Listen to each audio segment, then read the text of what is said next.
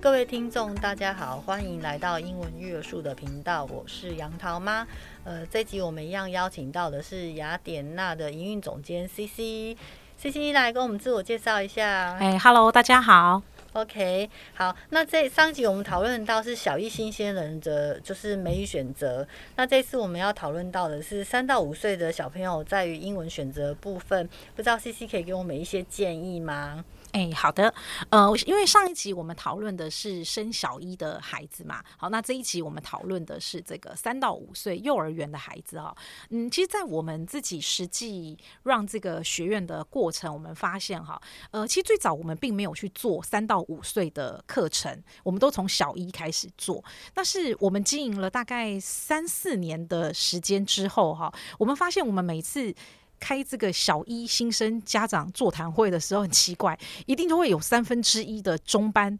跟大升中班升大班的家长来，然后我们就会跟家长讲说：“哎，你你你还有一年两年才升小一，你为什么这么早就来听？”对对对，然后家长就会说：“哦，没有啦，因为我们想要提早准备。”我说：“哇，那你也提早太多了。”对对对。那后来呃，这一两年我发现，为什么家长会有这样子的想法？其实主要有一个最大的原因哦，是因为呃，当然我们知道坊间现在很多的幼儿园，不只是说标榜双语或是全美语的幼儿园有在上英文课，其实一般我们讲普通的幼儿园，比如说诶，它是蒙特梭利，或者是说它是一般的这个呃呃幼儿园。哈，就是说没有特别的这种呃，这个这个什么学科的这种幼儿园，其实多多少少都会安排。英文课只是堂数多与少的问题。好，比如说像我们刚才讲的双语，它基本上一天里面一定会有半天是英文课，而且这个英文课一定是外师来上。那全美语更不用说了，基本上它就是一整天就是外师从头跟到尾，包括连吃饭睡觉，外师都在旁边陪伴。好，那但是有一些的这个幼儿园哈，它可能就是我们一般讲的，呃，就是普通的这种幼儿学校，它可能就是一个礼拜会有一堂两堂的这个英文课，好，那可能老师就是。一个月会有一次外籍老师来上课，然后那平常都是中级老师来上课。好，但是有的家长他可能就会想，嗯，这样子的堂数或是这样的时数好像不太够，所以他们就会有需求，就是希望可以，诶，看是不是能够外界寻求比较专业的美语学校，让他们的孩子来上这个幼儿美语。所以我们呃，大概在前两年开始吧，我们就会有开设这个。大班的美语课程，那这个大班的美语课程，我们称之为叫做小一先修。好，只是说这个先修我们拉比较长，就是一年的时间，它就是从小朋友升大班，呃，九月或。八月开始上课，上到隔年升小一的八月底课程结束。好，那我们自己在这样上课的过程当中发现，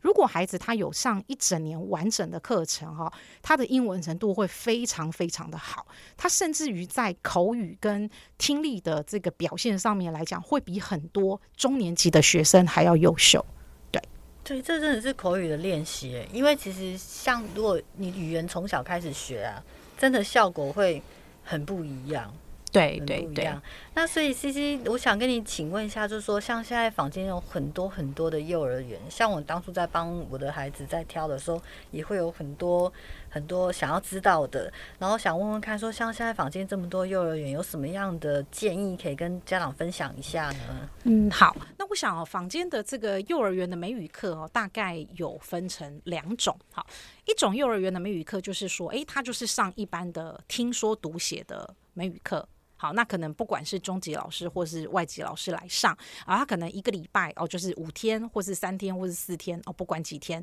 那他就是固定帮小朋友上这个听说读写的课程。好，这是一种。那另外有一种的这个幼儿园哈，因为我们知道幼儿园它。不是隶属教育部这个呃管辖的这个范围哈，所以基本上来讲，它的课程比较多是园所可以自由设计的。那我们就发现有一些幼儿园哈，它就会把这个美语跟学科做一个融合，所以我们会发现，哎，你会发现很多的幼儿园，特别是全美语或是双语的幼儿园哈，它会。用这个美语来上数学课，用美语上这个什么音乐，好，用美语来上体育，好，用美语来上这个 social study，好，那其实基本上来讲，小朋友除了上一般的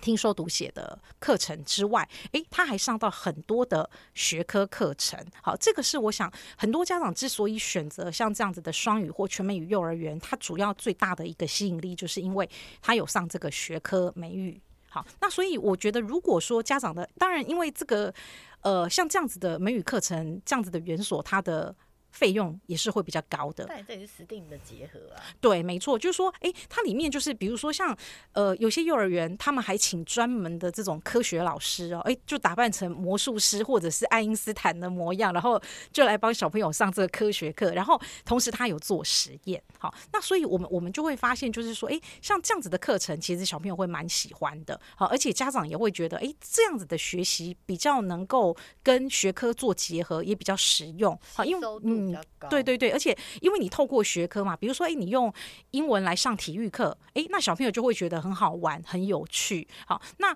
只是说，因为像这样子的课程，它的收费就会比较高，真的比较高。对对对对，像像我我们知道，就是说有一些呃名人的小朋友，他们读的这个幼儿园，可能一学期就就是好几十万了。对，就就费用会比较高一些。所以就是你说我做，嗯，的学习效果会比较好一些些。嗯，不能永远就是老师说，然后小朋友。就有时候有听也没有没有就是 catch up 这样子，对对，还是要让小朋友操作。对，然后那在的话，就想要跟 CC 再请教一下说，说那如果像这样学美语课程的重点跟规划，你有没有什么样的建议呢？嗯，其实我想哈，以幼儿园的呃美语课程选择跟小学的美语课程又有很大的不同，因为我们知道小学是因为它有考试的压力，因为小朋友只要进入小学就有考试，就有成绩，就有分数，好，这个是没有办法的。可是，在幼儿园一个最大的好处就是没有考试，没有学习的压力。其实孩子来学校有一个最大的目的，就是喜欢上学，来这边交朋友，来过团体的生活，这个是最重要的。对对对，就是社会化的过程。好，所以基本上来讲，就是说，哎，孩子来上呃，在幼儿园的部分来讲，我还是会比较强调，就是说那个环境氛围跟人。它是比比较重要的。至于你说用什么教材，或者是说，哎，一定是什么中师，或者什么外师，或者是很有名的老师，或者是什么样子很炫的课程，我觉得这倒其次。因为我觉得孩子他来幼儿园，其实有一个很重要的呃要学习的重点，就是社会化。因为我想幼儿园是他第一个社会化的过程，就是他要学习怎么去跟同龄或者是比他大一两岁、小一两岁的孩子去做相处。因为我们也知道现在的孩子。都大家都生的少，可能家里就只有一个或两个，你比较没有办法有那个兄弟姐妹的氛围。那来到幼儿园，其实我觉得这是一个重点。好，所以我觉得在幼儿园的这个课程的选择来讲，我觉得我反而会把好玩放在第一个要素，还有就是环境。嗯，因为其实我觉得幼儿他有蛮多的时间是需要去，呃，比如说运动。还有实际的操作，所以我觉得，呃，最好这个幼儿园里面要有很大的这个环境，是比如说他可以跑跳，然后有很大的这个空间，对对对。但但是我也知道，比如说像大台北地区，因为你你真的要有那种户外的校园是有点困难啦。可是我知道，像有的学校他们是呃附近会有公园，或者是有一些这种比较适合做户外活动的点。那老师有时候每天就会定期带孩子出去，因为我觉得这个年纪的孩子他还是需要接近大自然。那除了户外场地之外，就是呃室内的环境，基本上来讲，我会觉得要有很多实际操作的这种工作室的这样子的一个氛围，一样是实定的结合、啊。对对对，就是哎、欸，你要让小朋友一直可以去动手做数学啊，对对对，自然科学啊，对，math 啊，social study 这些都是必须要的。对，就是实定的结合。对对对对。那像 CC 啊，可能我们有时候现在开始会有一些线上的产品，嗯，不是产品，就是线上的教学。Sorry。就是一般有时候我们可能会考量说啊，小朋友他就是三到五岁用线上的呃呃教学，它的功效，还有他对于他的眼睛视力的部分，这些你有没有什么样的建议可以跟我们分享一下呢？好，哎、欸，其实我想哦，这个部分啊，我可以分享一下我们自己学院的一个案例哈，就是在前两年，就二二一年的时候，那个时候不是因为疫情，然后就停课嘛，啊，那那个时候我们就做了一个实验，哎、我觉得那个实验还蛮不错的。我们那个时候就想说，哎，既然小朋友不能来上课，我们是不是针对像这些不认识我们学校的孩子，我们来开这种线上体验课程？所以那个时候，我们用了一套这个线上绘本阅读的课程系统，然后我们开一个免费，就是十个小时，全部都是就是每天两个小时，然后全外师在线上的一个说故事的课程。诶，结果这个课程很 很有趣的一点是，我记得那时候我们发布的讯息只有大台北地区，好，就是台北市跟新北市的。家长可以看到我们的讯息，结果我们有后来真正报名的家长，我们发现哇，居然有三分之一是来自什么嘉义、高雄、台南。诶，我们就很讶异，就是诶，我们我们的广告没有抓那么远去，为什么会有嘉义、台南、高雄的家长来报名？诶，后来家长有跟我们分享，就说啊，因为其实他们在中南部比较难，就是上到这种外师的课程。诶，那刚好，诶，这又是一个。免费的线上的课程，他们就想说来试试看。那我们那一次上课的效果，我觉得还不错，是因为呃小朋友透过用阅读的方式，而且他因为这个软体，他把这个绘本故事全部变成动画版，所以小朋友不是单纯的看故事书，而是就是听故事，然后看动画。而且这些故事并不是我们熟悉的那些。童话故事或是寓言故事，而是作者新写的故事，就是比较有趣。而且我们按照年龄去做一个分级。那因为那个时候我们是呃针对的是幼儿园大班跟中班的孩子，所以那时候我们发现效果非常的好。我们大概一次线上课程的话，大概都会有。六到八位学生，然后上课效果很好，所以这两年家长就一直问，就是你们还有没有这样子的课程？可是因为呃现在恢复实体上课了嘛，所以我们还是希望小朋友可以实际到这个呃补习班来上实体课程。但是我们有告诉家长，诶，如果你觉得这个方式很适合孩子的话，因为一般的这种线上的这个平台，它其实也有家庭版，所以家长你可以购买这个家庭版，然后在家里面跟孩子去做一些的互动。对，所以其实这也是一个不错的选项。对对，那如果说像我们这么小的小朋友，三到五岁，可能也是会有中外师的问题，或是我们如何评估孩子的学习效果？这样 CC 有什么样的建议可以跟我们分享一下吗？呃，因为好在幼儿园来讲，它不会涉及到读跟写的课程嘛，所以这个年纪的孩子，我是觉得如果可以的话，其实可以。多上外籍老师的课程，让孩子就是习惯他可以跟外籍人士去做很自然的一个口语对答，还有就是最重要的是练习听力。那因为呃幼儿园他没有学习的压力，所以我觉得这个期间就是大量的帮孩子在。听跟说的部分去做大量的一个强化，因为我们发现哈，如果说呃，大概从中班或大班开始，你经过一到两年这样子的一个外籍老师听说口语跟听力的一个训练的话，小朋友到小学他的听力跟口语就非常非常的强，甚至有些小朋友的程度你会发现比大人还要好，他可以自然而然的跟外籍老师就是。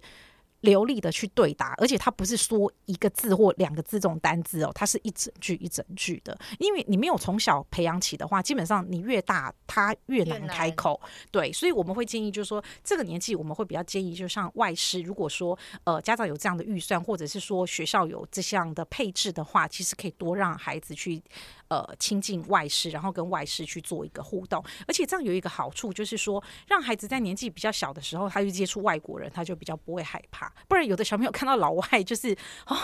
哦，了解。对对，所以其实就是说，幼稚园的小朋友其实最主要的还是其实是他喜欢在这个环境学习，然后他要喜欢老师，这个真的很重要。对对，然后他们其实没有课业的压力，其实他就是呃 free for fun，或是说他在这个里面呢，还是有很多。要去做运动的啊，体能的。那教学上来说呢，如果可以结合 STEAM，就像我们刚刚讲的，他可能有很多 hands-on 动手做的东西，东西然后又结合到英文、数学、science、math、music 这些，其实是一个很好的选项。只是说它可能费用会比较高一些些。对对对，嗯，我可以分享一下，像我们自己在开这种大班的先修课程哈，呃，像因为我们的课程是比较实际动手做比较多。那我记得里面我们有一个单元讲的是蚂蚁，就是讲昆虫。诶，那老师就实际带孩子，就是用粘土跟那个空罐子去做那个蚂蚁窝的模型哦。那小朋友透过这个实作，哎，他就会觉得哦，原来蚂蚁窝长这个样子，好有趣哦。那比如说，我们有一个单元是讲到这个牙齿，好，那里面他就会有一个很好玩的呃环节，就是小朋友要模仿去看牙医的那个流程，然后就老师来当牙医，然后小朋友当病人，然后他看牙齿会有一个过程，哎，那小朋友经过这样子的一个流程的一个课程培训之后，哎，后来家长有时候跟我们反映说，因为其实幼儿园的小朋友很怕看牙齿，那可是他们经过这样培训之后，哎，家长说奇怪，怎么现在看牙齿都不会哭？所以我我觉得幼儿课程很重要的一点就是他要有实际的操作。那但是呃，像我刚才也提到的，就是说虽然幼儿园我们没有强调说哦，你一定要有很这个呃要什么读跟写啦，哦要背什么单字，呃，但是我觉得幼儿园它还是要有它的课程，还是要有一个实际的成果的展现。像我们自己本身就是在课程是这样，每一个单元结束的时候，我们都会有一个完整的学习报告。那因为我们这孩子不会写嘛，可是他会画画，所以基本上他的学习报告里面很多是他的画图，或者是他跟同学呃团体一起做的一些实验，或者是做的一些成果展的东西，老师帮忙拍照，然后把它变成一个成果的一个 folder 夹给家长。那我觉得这个其实就是在幼儿这个阶段来讲，虽然他没有考试，可是你透过小朋友的手作、小朋友的绘画跟小朋友他上课过程的一个记录，也可以让家长很清楚的去看到说，哦，我的孩子他大概有什么样子的一个进步。我觉得这个也是很重要。其实雅典娜的大班大班的课程其实也是用 Common Core Standard 哦，对对对，没错没错。其实它的 K 的 Standard 在美国的 K Kindergarten Kindergarten 的部分，其实它就有它本来的 Common Core Standard，所以你们也是照着这个 Standard 在帮你们的小朋友做，就是学前的嘛，就是大班的部分。对对，所以你们才会有结合到 STEAM，对，然后 Math Science，对，然后通通都是动手做的，所以其实老师会带领学生，但很多学生自己在操作。所以比如说一个班有五个、十个人，他们其实就会有自己的蚂蚁窝。对对 对，没错，对。每做一个东西，一个部分，就会有一个 project。是因为我我记得有一次我们开说明会的时候，因为我们有帮，有时候会帮小朋友跟老师录影嘛。那有一次我们在课程说明会的时候，有放这个课程的这个影片给一些家长看，然后家长就说啊，为什么这些人这些小朋友居然可以坐在那边非常。专心的在那边做一件事情，好画画，或者是听老师讲，或者说他说他们觉得很不可思议，他有兴趣。对，那我我觉得其实。呃，虽然孩子的年纪还很小，可是我觉得他只要透过一段时间的训练，你给他一个完整的 SOP 的时候，大概经过两个礼拜到四个礼拜，其实小朋友都非常的这个有规律，就不会像，因为我想幼儿园的家长他们有时候会比较担心是说，哎，因为小朋友年纪很小，所以他上课可能十分钟他就想要去尿尿，或者是 想要去做什么事情就不专心。但是他看到我们的小朋友在上课，他说啊，为什么你们可以做这么久都不会有人想要去做别的事情，或者是分心。其实我我说一开始大家也不是这样，一开始我们也是经过一段呃，我觉得其实老师比较可怜啦，因为老师他必须要就是呃，就是因为有的小朋友就是哎，我要干嘛我要干嘛，然后老师他必须要花很长的一段时间去去让。安定每个孩子，但是他大概经过两个礼拜的一个培训，因为我我们的课程很好玩，我们的课程前两周什么都没有上，他上的就是这个教教室常规。对，就是哎，小就觉得教小朋友就是，例如要上厕所要怎么讲啦，还有就是说上课的规矩啦，哈，还有就是说有一些流程啦，哈，对对对对对，就是我们都会上这个东西。好，那所以在前两个礼拜就是帮小朋友先把常规建立好之后，哎，他在上正式的课程就非常的。进入轨道，对，而且你们结合的就是 STEAM，又是 Common Core Standard，又是 K，所以其实你的孩子在大班的时候已经有 Common Core Standard K 的。K 的级数就是美国当地小朋友 K 的这个程度的小孩，那所以他要在衔接小一的时候，他就会比较速度会快一点。对对，所以你们孩子才能够考过 PET 啊，对啊，接下来会挑战 FCE。对对，像我们的小朋友，比如说他幼儿园有上我们的这种先修课程的话，他大概在小一呃，大概三个月。之内哈，他可以写一篇五十个字到一百字的短文。好，这对这样就就很不可思议，就是因为很多呃体系他们是前面那三个月都还在教二十六个字母的时候，说你们的小朋友已经开始写短文了。我说是啊，因为对比较传统的教法，对。就是 A to Z。哎，对对对。但你们是 STEAM，还有是美国教法，对，所以你们的用法又就是比较不一样。对对对对。就说，因为我我觉得我们的这个方式会让家长就是说，诶，他可以在很短的时间之内就看到孩子的一个进步是很大的。因为我想现在的家长，呃，知识水平都非常的高，甚至很多家长自己本身也留学国外回来的，所以其实，呃，他们会很注重，就是说，到底你的这个课程对小朋友来讲有没有用。不要上了两三年，然后甚至上了四五年，怎么小朋友一点进步都没有？那所以我觉得我们很重要的一个使命就是，怎么样让家长在呃最短的时间去看到小朋友最大的进步。了解，好哦，那我们今天谢谢 CC 跟我们分享了三到五岁的英文课程的呃选择建议。然后呢，CC 还有什么其他想要跟我们在